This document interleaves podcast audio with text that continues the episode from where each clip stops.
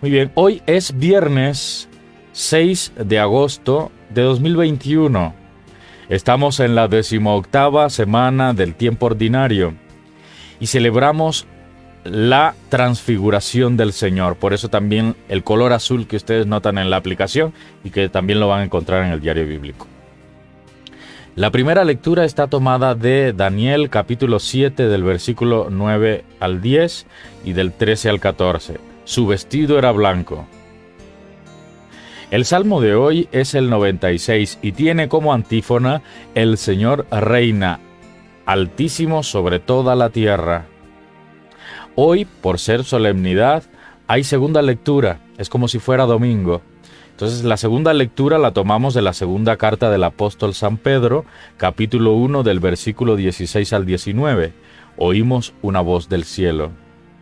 Y el Evangelio que leemos y meditamos está tomado de Marcos capítulo 9 del versículo 2 al 10. Este es mi Hijo amado. Y hago lectura del Evangelio.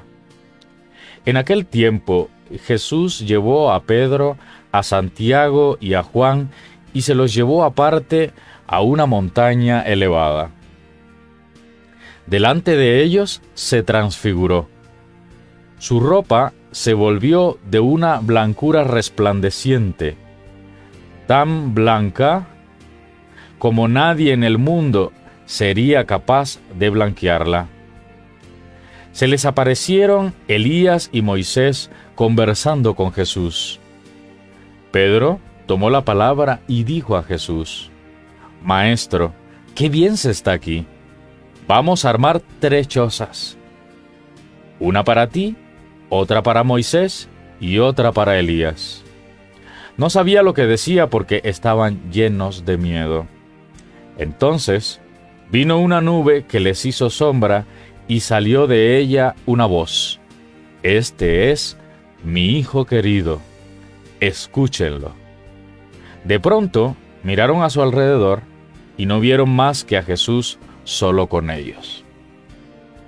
Mientras bajaban de la montaña, les encargó que no contaran a nadie lo que habían visto, hasta que el Hijo del Hombre resucitara de entre los muertos. Ellos cumplieron aquel encargo, pero se preguntaban qué significaría resucitar de entre los muertos. Esto es palabra del Señor. El comentario de hoy es el siguiente. Los evangelios sinópticos, Mateo, Marcos y Lucas, narran la transfiguración. La comunidad de Marcos, cuyo texto leemos hoy, está integrada en su mayoría por personas de origen pagano. Es una comunidad pobre, en crisis, llamada a dar razón de su fe e identidad. Para ella, la experiencia de Jesús transfigurado será de mucha importancia el reafirmar su fe y su seguimiento. El Evangelio quiere decir que la ley y los profetas están al servicio y tienen sentido en función de Jesús, que es el Señor en su gloria, al servicio del cual está toda la Sagrada Escritura. La propuesta de Pedro de quedarse en la montaña es una insinuación para no afrontar el futuro próximo de Jesús que seis días antes le había anunciado su pasión. Nosotros, al igual que la comunidad de Marcos, podemos evitar la realidad. Tendremos que seguir dando testimonio de nuestra fe, aun cuando el temor y los acontecimientos nos quieran superar. Hasta aquí la reflexión del día de hoy.